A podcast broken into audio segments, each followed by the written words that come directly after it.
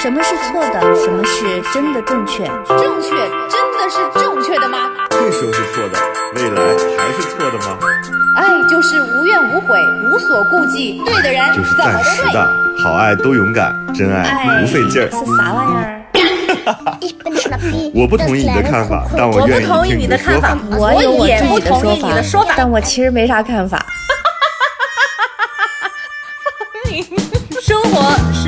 是永远吵不完的架生活是永远吐不完的。是永远翻不完的山。这里这里是过山情情感脱口秀。我是个知性的女子，我是方玲。我是永远都对的，周我周。是普通人丁丁张。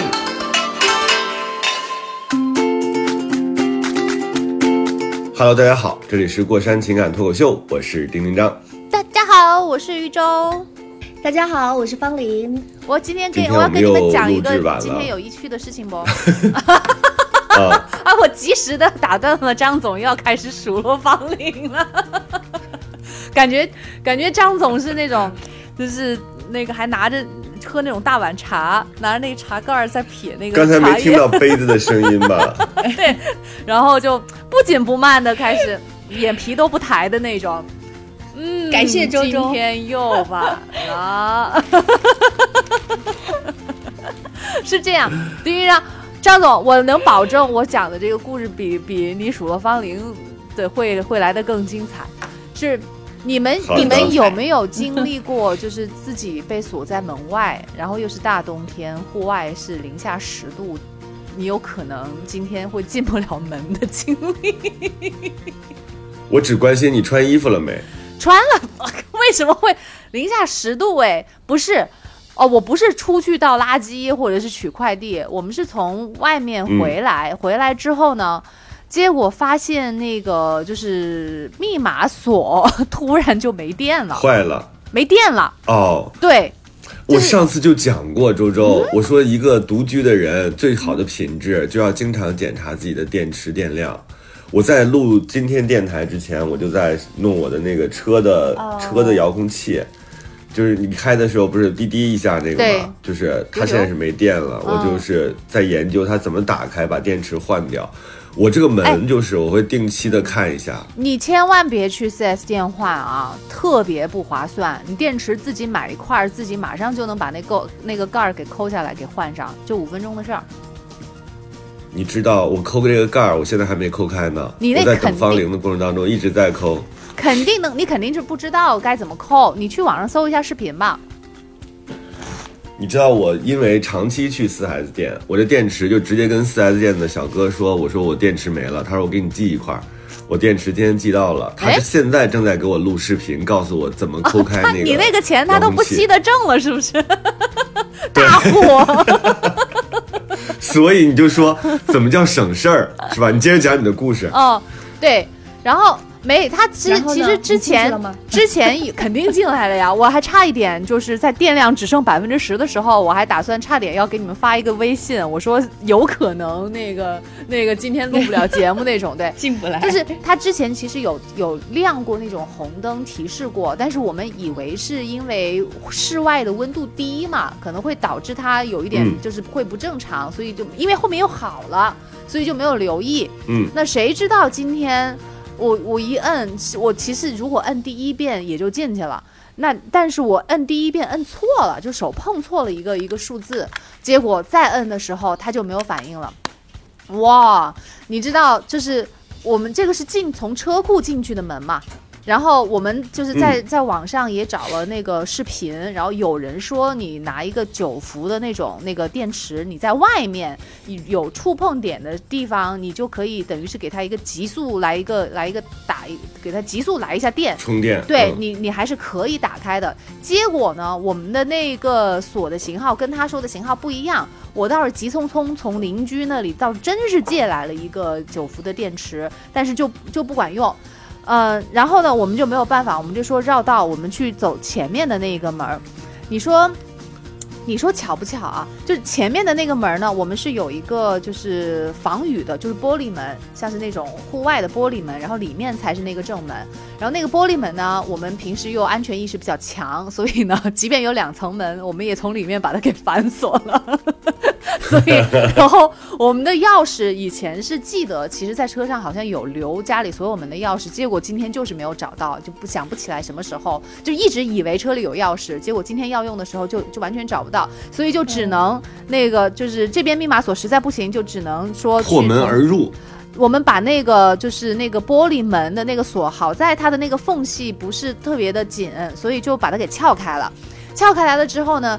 平时的话，其实这个时候就已经成功了，胜利了。但是好巧不巧，其实这个时候警察就应该来了。我跟你，我跟你讲哦，就是里面我们那个门正门以前只有一个密码锁的，但是昨天就是突然我们就是刚下过一场新雪之后，我们扫完雪之后，我我傍晚的时候突然发现有有一有一串那个脚印。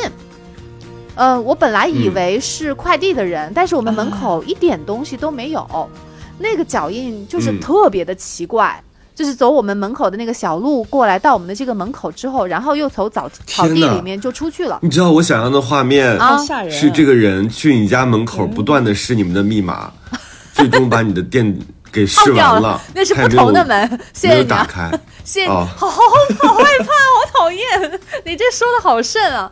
对，因为我们下午刚刚扫过雪，我还特意想说，我说那条小路要不要扫？但是实在太累了，我就没扫。所以，所以如果有那个脚印的话，我肯定下午是能够看得到的。所以我非常的确定，从下午三点十八分我们扫完雪，一直到傍晚，咚咚咚咚咚咚咚咚，对，到傍晚这几个小时才有的这个脚印。所以哇，我们当时因为从来没有发生过这种情况，脚印特别的清晰，所以我们就觉得很奇怪，就是什么样？因为因为这个这个小路是只有想要到你家里面来，多大脚？我我嗯，我还看了，我打算要量，本来打算今天白天量，但是因为昨天晚上那个刮的风太大了，那个雪就是吹的把那个差差不多全都盖住了，所以就，但是我问了脑脑，因为脑脑出去观察了一下嘛，他觉得那个脚印有一点浅，而且有一点小，所以他觉得又像是一个女人的脚印，就是，但是不论如何，你没有办法去解释。你为什么会有这样一串脚印？因为这我鸡皮疙瘩都起来了。真的，因为平时很少会有人来，就现在这个脚印又实在特别清晰。那我们就是找不到这个，呃呃，就是不能解解释分析出来，所以我们其实晚上就挺紧张的。然后你知道我们紧张到什么地步？就是因为脑脑他会学那个日本的那个剑道嘛，所以他他专门挑了一把短的剑放在床边。然后，然后他 还给我挑了一把木剑，我还拿了一个就是特别沉的可以当武器用的手电筒，我也放在枕边。然后因为脑脑最近他那个就是鼻炎有点犯，所以他他是睡在另外一个房间的。然后呢，我们我有一个那个风铃是可以挂在那个门把上的。我本来说我我说挂在你那个门把上，我说你你要醒，你要提前醒，你会比我提前醒要重要，所以他就先挂过去了。后来没一会儿，他说不行，还是要挂在你这个门上，因为你这个是主卧。那如果那个人要做什么坏事的话，他先是去朝主卧去去威胁主卧的人。那如果碰到了铃铛，那我就我就会是，你说我们的戏好足，对，然后呢？对，然后 对，但我们特别冷静，你知道？然后我们因为这个事情，我们把前门后面，我们有一个那种门撑，你知道，就是那种铁棍儿，它它一头是一个 U 字形，另外一头是一个座儿，可以顶在地上，然后 U 字形的那个可以卡在那个锁上，所以如果有人把锁解开了，往里头推，他一时半会就这一对夫妻 就生生的把自己锁在了家里，还真是对，然后。真的，所以呢，我们就昨天晚上撑了这个棍子，结果今天就还要来对付这个东西，就是把密码开开了之后，结果往里头推还推不开，就是推了至少有好久，然后呢，推开了大概五厘米之后呢，还要手进去才把它勾，反正就前前后后搞了我们至少有半个小时。嗯，才进屋，还在这么冷的天气，好冷，真的好冷，零下十度。然后那个我的我的脚都觉得冻冻的有点凉了。然后我们在那个时候还不知道什么时候能进来。亲爱的朋友们，周周这样都能准时的录制，而方玲他在我们录制之前的 还没喝完。五分钟突然间要去挪车，我就说什么呢？我其实想给大家的提示是什么呢？就是这叫什么？呃，穷家富路也不对，就是你要做好很多的准备，因为你看像周周发生那种情况，都是因为自己检查，或者是总是抱有侥幸心理。你说谁能谁能把自己困住呢？大部分时候把自己困住的都是自己。嗯，方玲去挪车，然后周周被锁在家，都是因为方玲不买车位或者是不租车位。然后周周呢不更换电池造成的，那你说，比如说像有坏人进到我们家，这我们没办法。对吧？我们可能就只能用木剑呀，用什么？但是这个剑道的刀啊来抵抗一下。但是你说像这种自己困自己的事儿，你最后你就发现说他真是无巧不成书，我哎，总能把你弄成弄得特狼狈。真的是，我跟你讲，而且我们不是没之前没有想过，我们就今天没有注意。我记得有一次我们就是因为这个锁的问题，他刚刚刚刚会闹红灯，然后我们出门的时候，我还特意的说，我说别到时候我们进不来吧，所以我就把那个前门的。那个、那个、那个，就是玻璃的那个门的锁，我还给它解开了。就以前我们不是没有注意，就是这一次今天不知道怎么回事就疏忽了，然后就全部都碰到了。你知道我之前我那个门卡都是门卡旁边有一把钥匙的，所以我卡包里边其实是有一张卡和一个钥匙。嗯嗯。就是如果我的门铃失效了的话，我可以用那个钥匙从底下打开它。就直接把它当成一个日常的锁，但是因为现在太方便了，这个密码锁之后，你就直接可以用这个呃密码进来，或者用指纹进来，你根本就不用带那个钥匙，钥匙又重嘛，又很大又很烦，所以现在就变成了我手机上有一个卡包塞着我的门卡，所以这就会导致我确实是很有的时候会很紧张，就未雨绸缪，你会说，哎呀，这个电池什么时候会不会有没电的情况？所以我家里永远都备着电池。一旦它有问题，我第一时间就。但问题，你要是像我这样锁在门外，你电池在里面有个什么用啊？嗯，是啊，所以你要经常去看一看那个电池的电量，一旦它有这种微弱的感觉，就立刻给它换掉，不要等到这个弹尽粮绝的时候。嗯，嗯，它会提示，它是提示，对，按道理来讲，亮红灯的时候。会某个时间段，但我们那个好朋友的儿子现在不是天天都在玩玩具嘛？他玩玩具，他现在有唯一的人生当中痛哭流涕，就是当那个电电池快用完的时候，那个玩具会发出喊声，说我要没电了，快让你爸爸妈妈帮我换电池。这孩子 才一岁多一点儿，他就。他人生当中唯一经历的这种分别啊，就是这样的，他大哭着跑过来，跟跟爸爸妈妈示意说：“我的我的我的这个游戏机要死了。”就大概是这个意思。好可爱啊！对。哎，你说一个这个玩具，它都能够表达的这么清晰，门锁这么重要的东西，一个锁，他为什么不喊呢？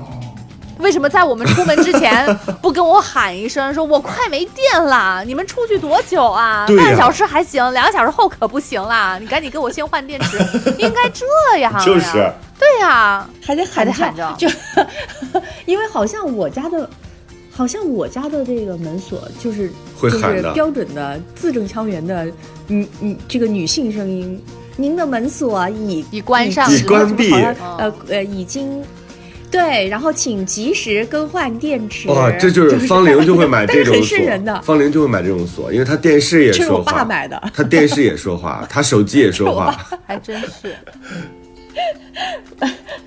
不，但是这个好像是是，反正我有第一次听到他提示没电的时候，我先跳。我说什么玩意儿？这是怎么怎么还 还说话？但是因为我后来习惯了，就是你设置他人声之后。他开锁的时候，如果你按错密码，他也说您的密码哎错误。我觉得你有个这样好，万一有人要企图破解你的密码或者就是试密码的话，你马上里面就能听得到。哎，这个很好哎。但是你知道吗？这个被被吐槽过，说太土了，说这门锁怎么这么土？我自己当时我爸安这个锁的时候，我也吐槽过，说爸他怎么还说话，他怎么还讲话呢？就是。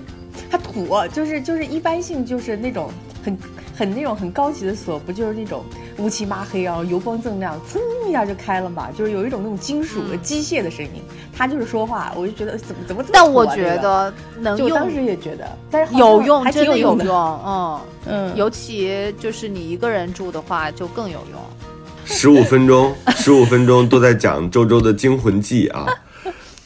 所以大家 大家一定要注意，这个把自己锁在门外，确实是非常无奈啊。嗯好后悔的，这个密码锁，对啊，密码锁是一回事儿，然后如果是有钥匙，把钥匙碰里边也很麻烦。嗯所以那个常用的备用的那些东西啊，还是尽可能的做好准备，嗯不要让自己陷入到这种狼狈。而且你没发现吗？越是这种情况下，你越有事儿，你越闲着的时候吧，他就越没事儿。对，着急啊。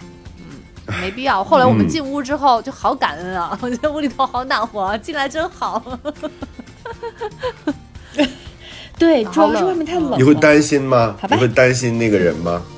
啊那个轻手轻脚的人，什么轻手轻哦，我觉得不会担心，我我现在不担心。哦其实，其实因为我们这个小区，呃按道理来讲是安全系数很高的小区，嗯，对，就是从来都没有过，就是以前出去散步车库门都可以不开呃不关的那种，所以我觉得嗯嗯，只是觉得很奇怪，但是就是你说是特别就是坏的或者是什么的，我觉得应该不至于，嗯我只问最后一句啊，我们就结束今天的这个惊魂记。嗯。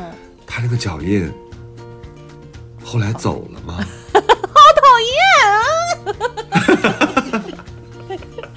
他说是朝里还是朝外他？是不是已经进去完了？你要不要看一下床底下？我哦，我昨天还真查床底下了。我每个我每个卧室的床底，下我但是都查了，但是当心一然后点是对的。然后那个你知道我那次我自己去溜门我也反皮卡，我去遛皮卡，我就嗯，等我进来回来的时候，正给皮卡擦脚，我就发现我的门没关，就是门是虚掩着的，哎。所以我当时走的时候没有把门锁上。但是你。不能确这个时候是最恐怖的，对不对？对，嗯，就是我我肯定是没锁上，但是我不知道里面有没有人，嗯。所以我就打开手机的手电筒，窗帘后边、嗯床下边、沙发下边，我整个就都看了一遍。因为你知道我最担心是什么吗？就是我们后来就把门都锁好了，窗户也关紧了，那个人他在家里，是的，对对对对，我跟你讲，我昨天也是，他拿着你的木剑，别吓没有，拿着你的没木剑。事没事，我已经。我昨天检查过一遍了，我也考虑到这个了，因为我们在扫，因为昨天太阳很好，所以呢，我就把那个正门打开，就是只把那个就是防雨的那个门反锁上了，就是今天特别容易开的那个门。然后有了脚印之后，因为我们不能够判断是什么时候有，当时我们在想，有可能是不是我们扫雪的时候有了脚印，那他如果进来的话，我们也不知道。所以我们第一，我们就是朝门的那个方向，我们放了一个摄像头，所以我们做的第一件事情是查那个摄像头有没有录下什么样的东西。第二，然后呃，我就我就晚上睡觉之前，我我就也是查了那个每个卧室的床底下以及那个就是衣橱里面，衣柜里，对对对，衣柜里嗯。面，然后还有，因为楼上有一个客卧，我们不常用，门关着，我也把那个也查了一遍。地下室我们有一个儿童锁的那个门，所以我都不用查，我直接把那个门给锁上了，就是就这样才睡的觉。我你觉得嗯我们是不是这种片儿看太多了？哎小心驶得万年船吧我觉得总是要是是，对？吧？不要觉得有抱有那种侥幸的心理。对对对，但是你说这些普通人发生的事情，我们就是普通人呀，对吧？嗯那就是怎么就发生了？是好可怕呀！我这样认为是对的吗？好可爱哟、但是你不对。我觉得你俩太逗了，这有啥可讨论的？这里是火山情感脱口秀。我们来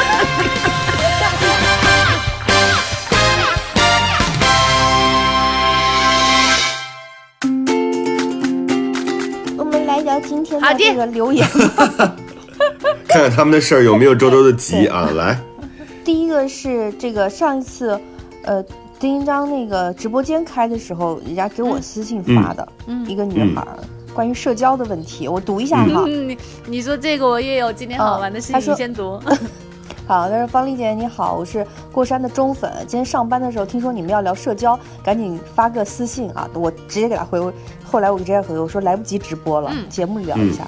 他他的主要问题是说他今年二十四，是研二，在北京的某某媒体公司实习，发现自从这个研究生之后就不太敢说话了。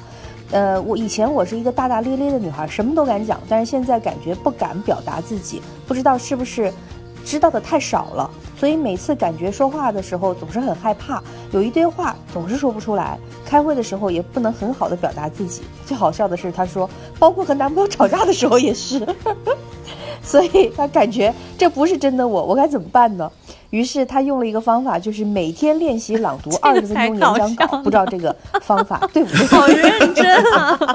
就是她好可爱，我觉得这 包括跟男朋友吵架的时候，吵都吵不出个道来。我经常会觉得吵架吵不出来自己想要说的东西，都说不到点儿上。嗯嗯，经常会这样。嗯，两位有什么好的好的方法吗？就是本来觉得还行。后来突然发现，好像在更大的环境里面，知道的越来越少，就越来越不敢说，想说不敢说，就变得憋憋屈屈的。有什么好的突破方法吗？哎呀，我觉得啊，从我个人的角度来看，嗯，就是大家可能认为我是一个能言善辩的人，对吧？我不知道你们怎么看我啊？我自己觉得好像我在社交这块还可以。我那天其实我们直播的时候，我在问方玲，我说，因为这个自我啊是要让别人看才能更加的，就是详尽的，所以很多时候你其实并不知道你自己什么样。就像你有狐臭，可能因为你的好朋友都挺心疼你的，就没有告诉你。那在这种情况之下怎么办？我是觉得自我检查是一种啊，就是你自己要，嗯，阶段性的观察一下自己。就知道自己到底是一个什么样的人，你的表达能力怎么样，然后你，呃，当有一个主题出现的时候，你如何把这个主题阐述的很清楚？我觉得这是自我观察的一部分。第二个部分，我觉得一定要给自己放松，那个东西叫什么呢？叫就是知道自己这个社交能力是流动的，是有变化的。我觉得这个之前我是不认的，我之前觉得说一个人他永远都是有可能发挥好的，就只要他有具备了一定的这个。呃，生活阅历之后，他永远都是能够把话讲得很明白。但是我也发现，我经常会退步。我昨天去参加了一个好朋友的局，然后我们大概有四个人是很熟的，但是有三，呃，有三个人是没有那么熟的。我就发现我在这个，呃，吃饭的局上，我就表现的一般。就我很讨厌那种竞争型的，嗯，发言，就是我很讨厌那种竞争型的发言，就是大家都在抢着讲话的时候，我就会觉得信息很纷乱。所以我昨天一直在吃吃肉，一直在吃饭，一直在涮锅，就是一直在干活。我就是变成了一个沉默寡言的人，我觉得也挺好的，因为没有人必须让你去表达，从来没有见过你这一面。啊，是吗？对呀，我真的，我昨天一直是一直在，因为我坐的又靠外嘛，靠外的话就挨着那个肉。大家吃火锅的时候一定不要靠外啊，一定要尽力往里坐，就是你就得挨着那个肉很近，你就要不断的给大家加肉，而且两个火锅，就是所以我要两边这么着去传递肉。但我觉得那个时候其实这个动作是帮助我缓解了一些尴尬的，所以你要知道这个是流动的，嗯，对，它不是一个永远都是这样的一个。社交很强的，或者他表达能力很强的人，他也有可能遇到这样的尴尬场。嗯，所以你要观察自己之后，要给自己这样的余地，不要强迫自己，还每天读二十分钟的演讲稿。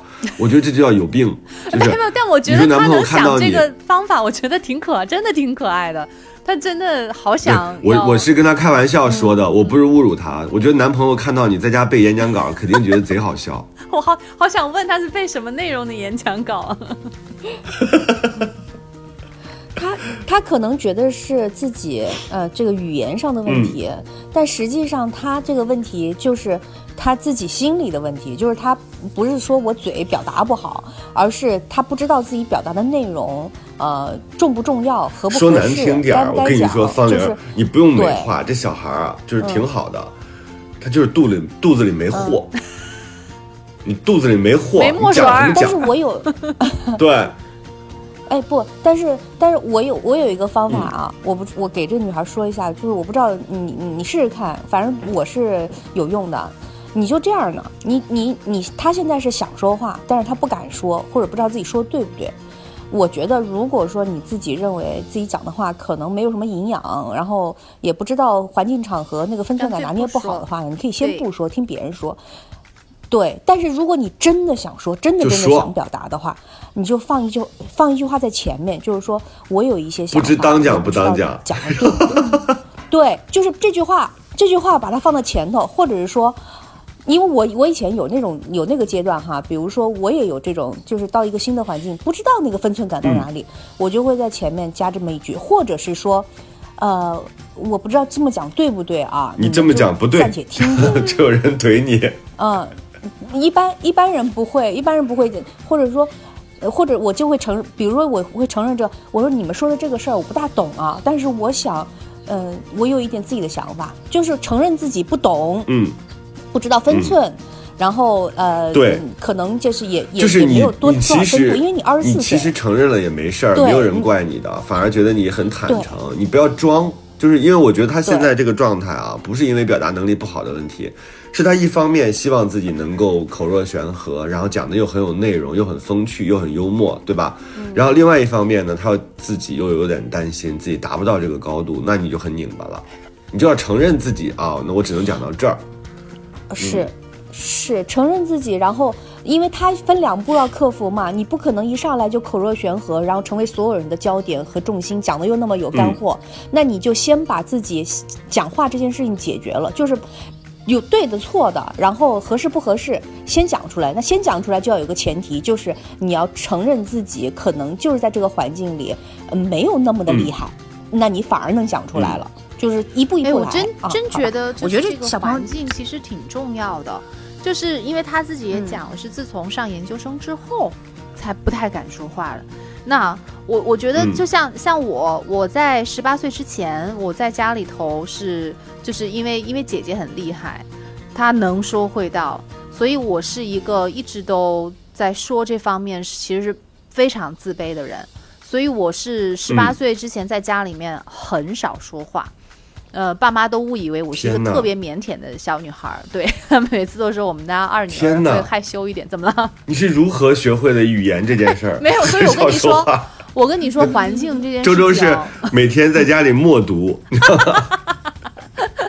没有，但我其实，在学校里面就好像还挺挺爽朗。学校里面确实是我很很真实的自己，但是我大部分的时间，十八岁之前，在父母眼眼前是一个不说话的女生。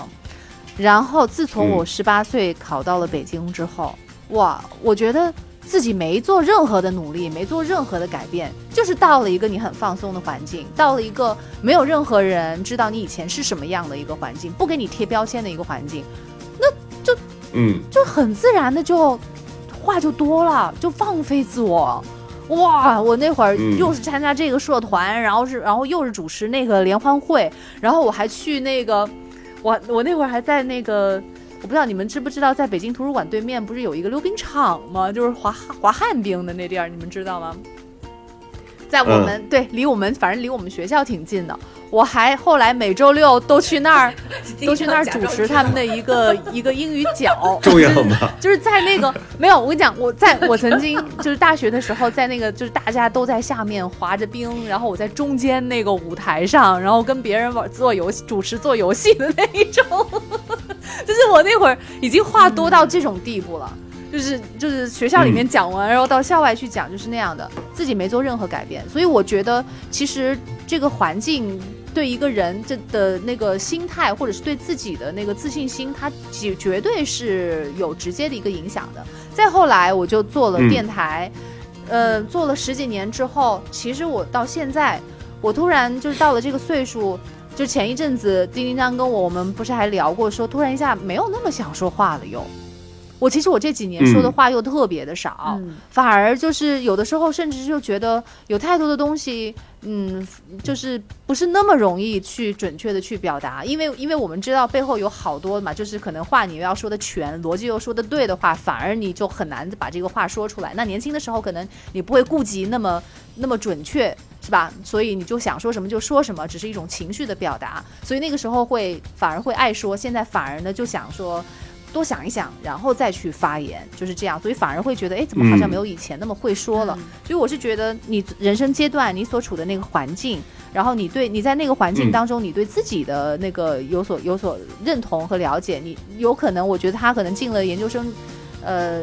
之后呢，可能身边他会发现牛人更多了，或者自己自己掌握的知识更多了，反而就会说要那么准确的表达出来就会更难。我觉得这种情况都是有可能的。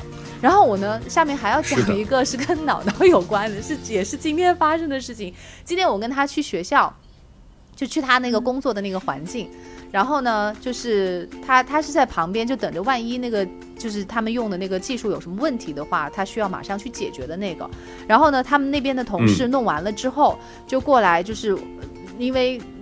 外国人他们很喜欢寒暄嘛，就是即便你熟不熟或者怎么的，都都得要问一两句嘛。就就见面的时候，或者是嗯要离开的时候，然后他们他要走的结束的时候，Thank you and you，然后 真棒，英语四级。然后呢？他就 他就问脑脑，他就习惯性的问脑脑说：“哎，你们今天周末待会儿要去玩什么好玩的吗？因为外国人特别要强调你要玩好玩的。”脑脑说：“回家玩开锁呀。”没有。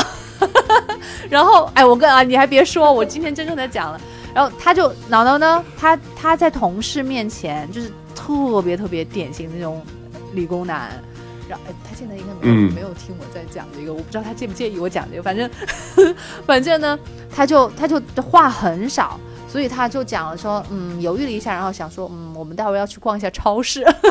然后你知道，你知道，在外国人眼里逛个超市，你竟然跟我说这是有有趣的事情，是 have fun。然后他他那个那个女孩就想了一下，嗯嗯，好，那好吧。然后他说，那那 Frank，我希望你那个就是周末的时候，就是希望你能够玩的开心，就是这样。然后我一听这，好啊，他们好客套啊啊，他们就是这样，他们就是这样的，对。然后我一听这话，哎。不对呀，什么叫什么叫？我希望你能够有有开心的事情，能够玩的好啊！我说，我说我们平时玩的挺开心的呀！我说，我说，然后我立马就有了那种要说服别人那种欲望。我说，我说他很。他他他很开心，然后每天玩的东西也都很有意思啊。哎，感觉你们俩对话特别像 脑脑在单位跟这个女的有一腿，然后你去了之后两个人互相示威。对，有没有一点要有那种什么就感觉是后宫戏？对对对，要要跟他争一个什么东西。然后我就说，对方就说：“你看，你听一下，周周，你仔细想一想，傻了吧？你仔细想一想这个这个语境啊，这个女的看到你来了。”于是就把头发弄弄平整，打了一个唇膏，走到了脑脑面前，说：“ 哈，Frank，你今天晚上干什么去？”Frank 说：“哇，这个女的可不能节外生枝啊！我带着我太太来公司，她可不能把我们这点事儿抖露出去。啊，我晚晚上去逛个超市。”女的心里想：“哈，你还在这假装若无其事。”没，她肯定会想说：“你看吧，跟你太太在一起，这个周末。对。他会说，就生活这么无聊，还在那假装有趣，说希望你周末能过得开心。然后你这个时候意识到强烈的那种荷尔蒙的那种争斗，然后你就来了。我要赢，他是过得很开心呀。对，还用你来指点，我们可开心可幸福了。然后 对呀，然后就我就跟他举例嘛，我就我就。据据这个脑脑描述，我噌的一下就站起来了，然后然后我就说，我说他春节的时候还自己在家里面写毛笔字啊，写对联呐。然后我说，我说我晚上我还要跟我的那个就是在国内的朋友，我们还要录网络电台呀。然后你看，我还给他编了红绳 红绳手链。我说这些东西都很有意思啊。就是，然后我就跟他说，今年是虎年，然后又乱七八糟的跟他讲。然后我们会过春节的时候会编那个红绳手链，这样的话会给你带来好运什么的。我说我们意思就我就差说我们开心的很呢，就是这样的。然后周周啊，周周。周周，你太寂寞了，没有，就我也不知道为什么。然后，因为我是，我感觉到了，我是有点那种人来疯的那种，你知道吗？就就后来一想，我越这样据理力争，反而是不是显得我越那个什么？越没有。对，你知道，脑脑那个同事晚上回去之后跟他妈妈视频说：“中国人好奇怪啊！”我真的就说了一句客套话：“Have a nice day。”他说：“我的我的 day 就是很 nice 啊，就是给我解释了一路。”我给你证明，你看看这红绳，脑脑可喜欢了，他他他 对，但是你知道，姥姥就是明显的就是那种他不喜欢这种寒暄的，他就觉得这种这种东西有什么嗯好聊？对，呃，对对对对，寒暄不下去他他就觉得就是他要跟就是值得聊的人，就是或者是真的自己愿意聊的人，认真聊的人，去多深入深入的去嗯弄。但我跟他就不一样嘛，我就是我就是那种我觉得。我觉得你有太多东西可以跟别人说，你可以，我可以说，我还我后来又给他总结了三个，我就说，呃，你要是下次再碰到同事问你周末玩的开不开心，你就跟他说，第一，你差点锁在门外了，然后你花了半个 第二，我们差点上遭贼了。对，第二，第二，你可以跟人家说你现在在学中医啊，然后嗯，第三，他买了一个好贵的一个电脑在挖矿。对我说这些东西都是很有意思的事情，你怎么好像感觉一问什么都不记得了似的？但是但是脑脑他就还是在那里就是笑着不语，他就说他就说我不我觉得没必要跟人家讲这些东西啊。然后他就说我嗯。觉得不不愿意聊就不想聊，后但我觉得他他说的也对，但我是那种我想聊那我就说，我也不是被迫去说，我我就是这种性格，那嗯他也是那种性格，就是这样。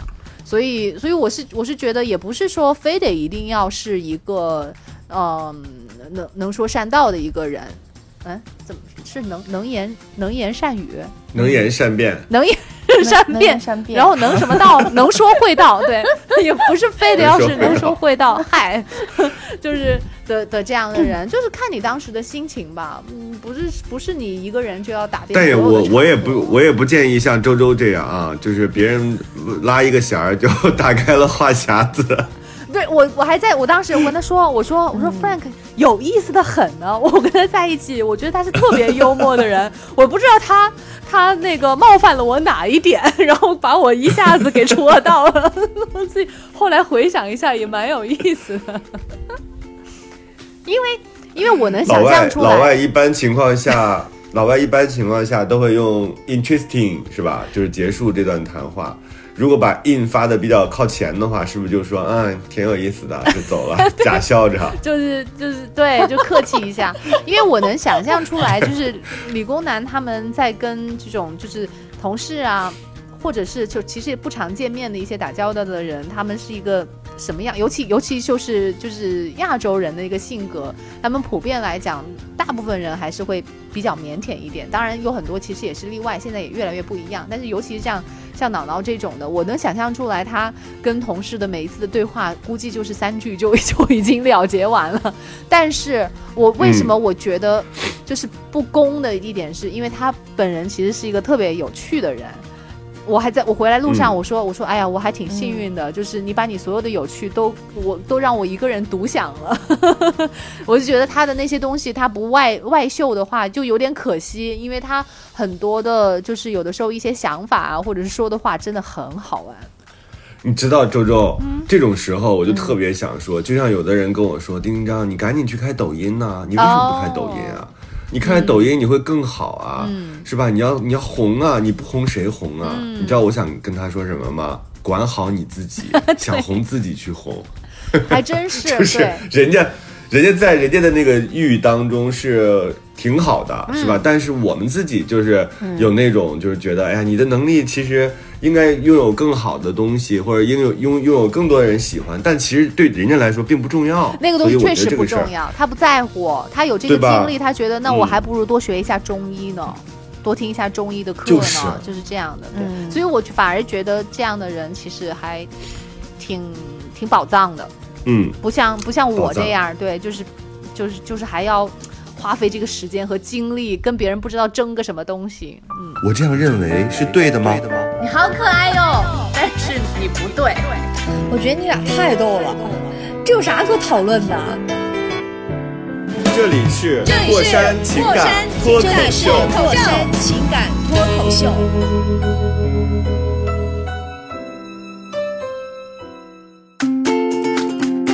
你知道，我经常会对那些沉默不语的人，觉得他们特别有有货，有东西，就对，对他们特别有一种有一种莫名其妙的爱慕。如果他长得又凑巧很好看的话，那我就对这个人简直了。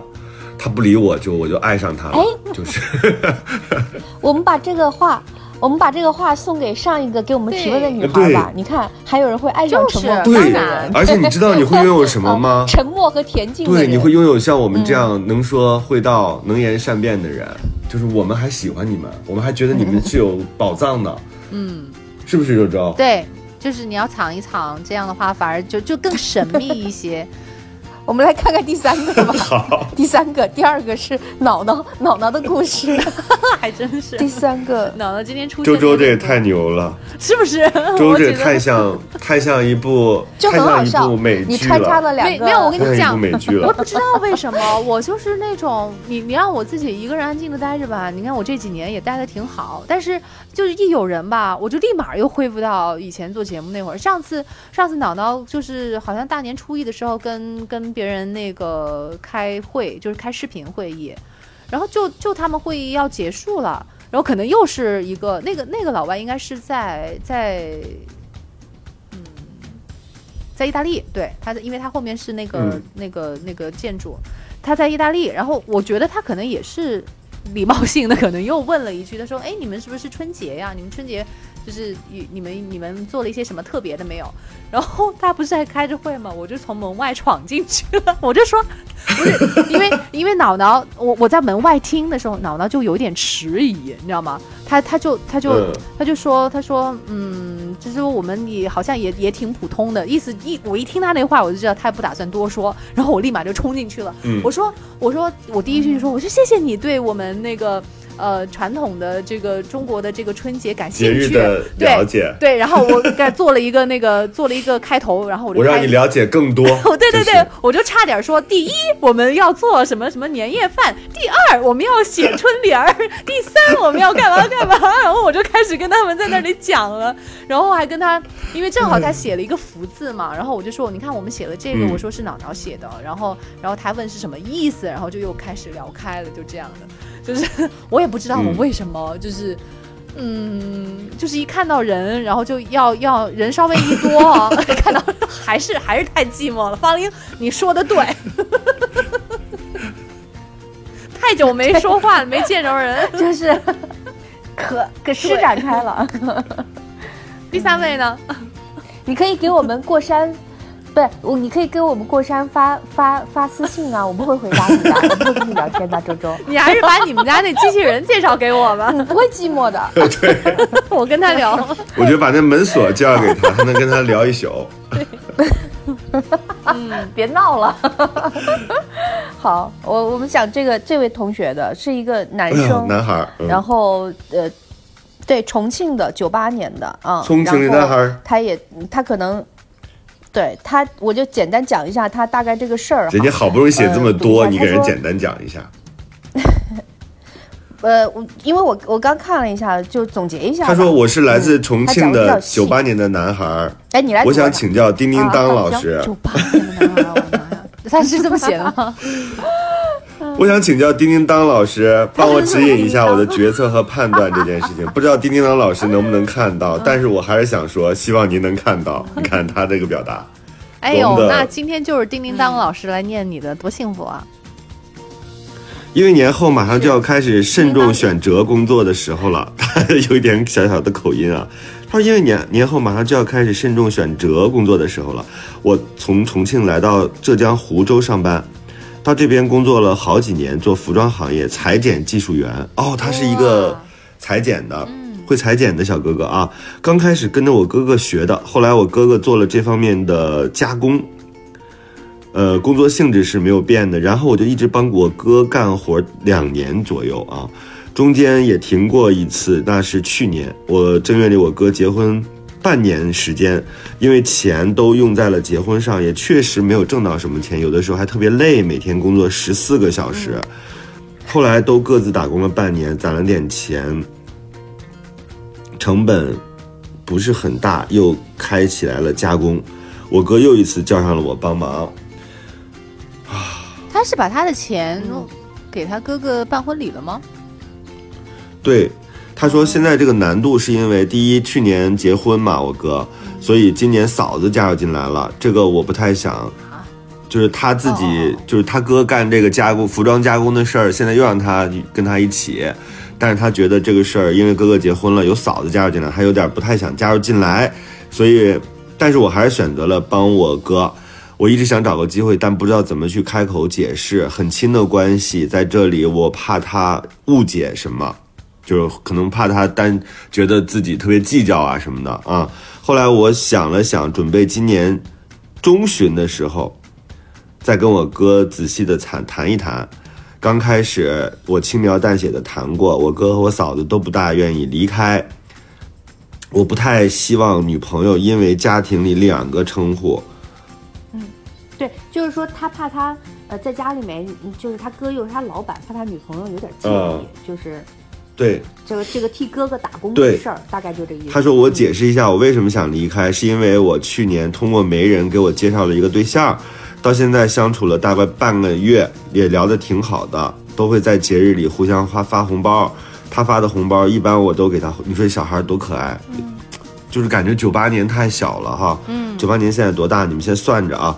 我和他之间老家离得不是太远。”但是还没有实际的了解过。我去年腊月二十八回的家，认识的时候是正月初五，都嫁给我家长了，还挺满意的。还没来得及接触，我就先出来跟着我哥上班了。正月初八，他那边一家人初七来过我们在县城住的房子看了看，然后一起吃了个饭。后来通过微信聊得还不错，所以我今年做个决定，想多挣点钱，离开我哥。我的工资会更高一点，大概能有一千的幅度。第二，我考虑工资有考虑工资低一点，去他的工作的地方，比如说江苏无锡，想进一步的实际了解和接触双方。但是我个人的经济不是很充分，如果考虑结婚的话，我的现状又只能允许多挣钱，我真的不知道该怎么选择这些问题，请老师们帮我解答，谢谢。嗯，这写的乱七八糟的，但是我觉得人家也也确实把他这个情况至少还是描述清楚了，对吧？就是自己在给哥哥一起做这个服装加工的这个工作，但是收入呢也不是特别高。然后自己的哥哥又是自己的老板，然后在今年正月里呢认识了一个女孩，两个人聊得不错，嗯、自己就觉得呢，要不我就跳个槽，我就挣更多的钱，然后就是让自己收入更多一点，要不然呢，我就直接去到这个女孩江苏打工的地方，我就在人家身边，我们俩互相能够有个陪伴，然后能更多的了解一下对方。但是我现在呢，又觉得自己很缺钱，所以这个问题就交给了我们三个啊。这小男孩嗯，他缺钱，我觉得他在哥哥那里做，也就每个月只高出来一千块钱呢，好像也没有多出来那么多，让他觉得应该要留在这里的吧。而且他他肯定是小时候辍学了吧，或者是说读了个高中就不再读了，就一直你看他前面还有很挺挺长的这个工作经历啊。不，我觉得有门手艺比有个文凭，好像在现在来讲，我觉得好像更厉害一点哎。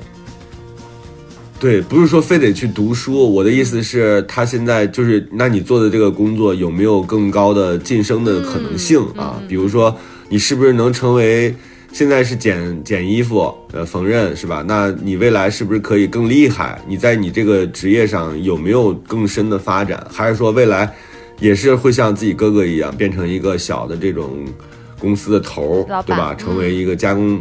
服装加工的这样一个小老板，我觉得你自己要考虑一下这个事儿。嗯，而且我觉得他他哥哥其实就是做这个工厂，其实给他一个很好的一个榜样啊。他在那里，我觉得他不应该只是把嗯自己当做一个帮忙的，或者是一个或者打工一个的技术，对一个技术工种。我觉得你应该多参与嘛。对，从跟跟他多学一学，就是怎么样开工厂，一些管理方面的一些，然后还有一些就社会关系这方面，我觉得他其实是一个很好的机会去学习。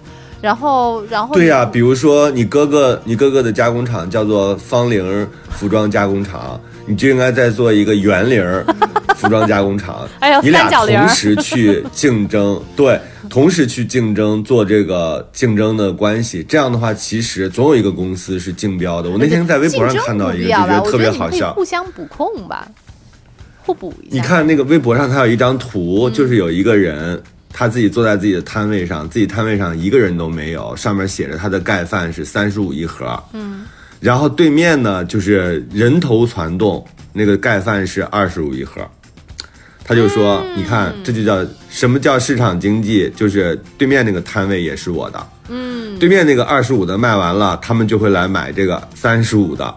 然后这个时候就有网友提出了质疑，说：那你这两还要交两个摊位费呢？他说这两个摊位都是我买的。嗯，没成本了，就是现在没有后面的成本。对啊，嗯，所以就是其实是有很多方法的。刚才那个周周提的那个点挺好的，不要把自己当成一个纯工人，对吧？你跟你哥还是可以学到很多东西的。你们的建议就是说，还是留在他哥这里工作。对，因为我觉得那个女朋友的事儿有点太太冲动了。现在还是处于一几天呀？个初级的阶段哈，还没有成熟到说可以为了他然后做很大的改变的地步，感觉啊，嗯，从一个，因为因为无锡离湖州是很近很近的，嗯，就是我因为我我我不知道哈，我我感觉呢，这男孩没有说明白，呃，不是没有说明白，他可能也不太好意思说明白。我觉得可能是哥哥工资给他工工资啊是低于市场价的，因为他没有说他要改行，他只是说离开哥哥的加工厂，然后他就能多一千块钱。他应该是哥哥给他的工资少于市场价，这让他呢觉得第一挣攒不着什么钱，因为本身工资应该不会很高，攒不到啊，什么钱。所以他是离开哥哥的工厂之后能有一点委够多一屈千，块，哦哦哦，OK，是啊，是啊，是啊，对他可能也觉得有点委屈，嗯说我我我还是想多挣点钱嘛，但是又不好意思离开哥哥，又不好意思跟哥哥说你给我加点钱吧，所以就卡在这儿了。这有什么不好意思的呀？估计这男孩现在你这个你你不用太那个什么，因为有嫂子了，有嫂子就更应该谈了，嗯亲兄弟明算账，有了嫂子更好说，嫂子也在，嫂子也别闲着，给我把葡萄洗了，就是 我我觉得 怎么这个葡萄还在呢？没有，我觉得就是可以有啥说啥呀，只要你说的在理儿，就都不会伤感情的。就是你你，因为你作为嗯你自己个人的那个发展的那个需要，你跟哥哥来交心的谈一谈你你对未来的这种这种畅想和需求，哥哥会同意啊。哥哥为什么为什么不理解你呢？他其我觉得实他早也有可能那就知道那种谈，比如说我工资我就这么着了，因为市场价，比如人都给六都给六千是吧？你就只给我五千，嗯，咱就这么着就算了。但是我每年能不能有点分红是吧？我年底的时候我多拿一点儿，就是让我这个收入有一点保障。那你哥哥能不能同意？如果不同意的话，我确实觉得我应该去挣那六千了，因为这确实是。马上我也要谈我觉得方林肯定会有很好的答案，方林肯定会有嗯很好答案。我我觉得他啊就是他不用，他肯定开口不了说要分红这个事情，但是呢，他应该可为以什么？嗯，因为这个就对于他来讲，他本来就已经害羞成这个样子，你还让他直接去谈钱，他肯定很难。但是我是觉得他可以说，可以跟跟说，呃，跟哥哥讲说，现在也差不多越来越成熟了，然后也有一个比较心仪的姑娘，所以以后也想成家立业，所以想着想要多去挣一点钱。然后呢，说外面可能会有一个比较好的一个机会，可以这样跟他讲。然后呢，哥哥那肯定就会理会他的意思，对不对？如果他是真的有能力，哥哥想要留哥哥，一巴掌就给你抽倒在地，然后呢，啪一嘴巴。你还你还想要成家，没门儿！今天叮叮当 当总戏份有点多不可能，他对毕竟是然后我觉得他哥哥肯定会明白啊，他管管这么个场子，他不会知道这些这些心思吗？他也他也知道，如果想要留你的话，他真的需要你的话，他就会帮你加钱，让你打消这个顾虑。他因为他不想这个人才嗯外流嘛，对不对？所以我觉我觉得嗯这样的话，好像他又真实的表达了自己的想法，又没有直接谈到钱，没有伤到感情，然后可能应该百分之八十能够达到。但是你知道吗？你知道我最害怕的就是这种圆融的，就看似很圆融的这种聊天儿，就是我所有的话都讲了，但是好像也没有讲什么实际的。其实你，我觉得你最简单，就是直接跟他说，我就想多挣一个月，再多给我开一千，多加一如果千或者加一千五。如果他哥就是在圆，在当总定义的圆融的这一个谈话之后，还没有给到他想要的答案的话，就直接讲。对，那就可以，对，嗯，我觉得，呃，我觉得亲人有的时候为什么亲人就是。就是是很麻烦哈，的确是，就是亲人之间如果产生工作关系，他的确会比在外面应聘要麻烦一点对。，嗯，我们我们设身处地的站在这个男孩的角度上考虑，他没有太多的这个这个处理这方面的经验。我觉得他圆融的讲更符合他的设定。就人很难一下子去跟一个一直在权威里的人去讲话的。哥哥对他来，说，别说哥哥了，我原来在公司，我其实想让想要多申请一点嗯工资，我其实都是不好意思的，我从来没有开过口。关系越近越难，是吧？对，关系我们这么能言善辩，其实一点用都没用上没有。用，嗯，真的没有用，而且就是而且还有过就是他学也是跟着他哥学的，他的学这个技术也是跟着他哥学的，所以这个工资低，他不好意思提是有原因的，嗯就是他入行是哥带的。我我其实我的想法比周周那个更彻底一点、啊，你这个同学你听听嗯直接看哈。走是吗就？周周那个想法已经很好了，就是，呃，不是，周周那个想法就是说你你以女朋友为由头，然后跟哥哥呃聊一下啊，看他能明白就能给你加钱，然后你就能缓解一下自己的这个经济的压力。我的想法是什么呢？因为你现在又谈了个女朋友，虽然说时间很短，但是对方的双方家长已经有到对方家里面去去交流过了。我觉得不管怎么样吧，呃，把它当做一个好的兆头来看。我觉得你可以跟哥哥呢，你你自己就赌一把啊，咱给自己留条后路，就是你你你以去无锡为由，首先第一，你可以去女朋友的地方找找工作，嗯呃，不一定比呃这个这个湖州的差。然后呢，以这个为由头，先离开哥哥公司，先离开哥哥的加工厂，然后呢，去那边如果找到好的，就留下，就留下来，刚好你你俩对，就就跟女朋友谈恋爱，因为无锡离湖州很近，然后呢就谈恋爱，两个人就是计划未来，那是那是一切顺理成章，水到渠成，特别好，就是又能找到一个合适的稳定的工作，工资不错的，又能跟女朋友把感情再处一处。但是如果说接接触了之后，你们两个人女孩跟你之间可能没有那个缘分，你再回来，你到时候就有两个选择：第一，回到哥哥的工厂；第二，你还是可以直接在外面找工作，中间就过了对一道这个手。哦，我明白方玲的意思，我觉得你这个方法嗯挺好的，因为我觉得他不管对就是不是是不是真正的想要去成家，跟这个女孩有没有好的结果，他自己是要独立的，啊。他迟早是要独立的，对要出去闯一闯。对，我觉得去无锡一举两得一一举两得。你第一去找找工作，第二呢去呃这个把感情深入发展一下。如果不行，再回头你就有两两个路选了，你不一定非得回回哥哥的加工厂了。如果哥哥就是、嗯不能体会到你的实际困难呢，可能你可以选择一个工资更高的。这个工作是跑不掉的，因为它是个技术工。我也觉得它永远都需要，啊，所以不是说我非得七月招聘或者是九月招聘，嗯对吧？没有这事儿，所以我觉得你可以用这个方法过一下桥，然后再去看这个。因为感觉他好像是不是一直都没有自己出去，他一直都是在帮哥哥的忙，是不是？他没有去外面闯一闯，对他几年前这个学技术就是跟着哥哥学的，所以这样子的关系很难去跟哥哥提要求，对对对对吧？但是他又想出去闯一闯，嗯所以你看看能不能够用这种方式过渡一下。然后呢，也让哥，哥心里跟哥哥好受一点，和嫂子说对吧一下，让哥哥突然提到出去听到 给个时间期限，比如说嗯让我出去闯个一年两年的，因为就实在是想要去看看外面的世界啊什么的，对不对？也不是说永远的离开，嗯，哎，我觉得，我觉得就别说哦是闯，你就说因为我要去无锡，我想把这个感情，对吧？因为哥哥嫂子更容易接受一嗯点。然后呢，如果你以后再回到哥哥的工厂里的话呢，这个关系也嗯更圆融一点儿，就不会让哥哥嫂子心里觉得说怎么着我亏待你了，然后你出去之后还回来，就没有这个想法，因为你真的是有你们俩在描述这个画面的，时候，我竟然脑海中想起了一首歌，就是我们今天的主题歌。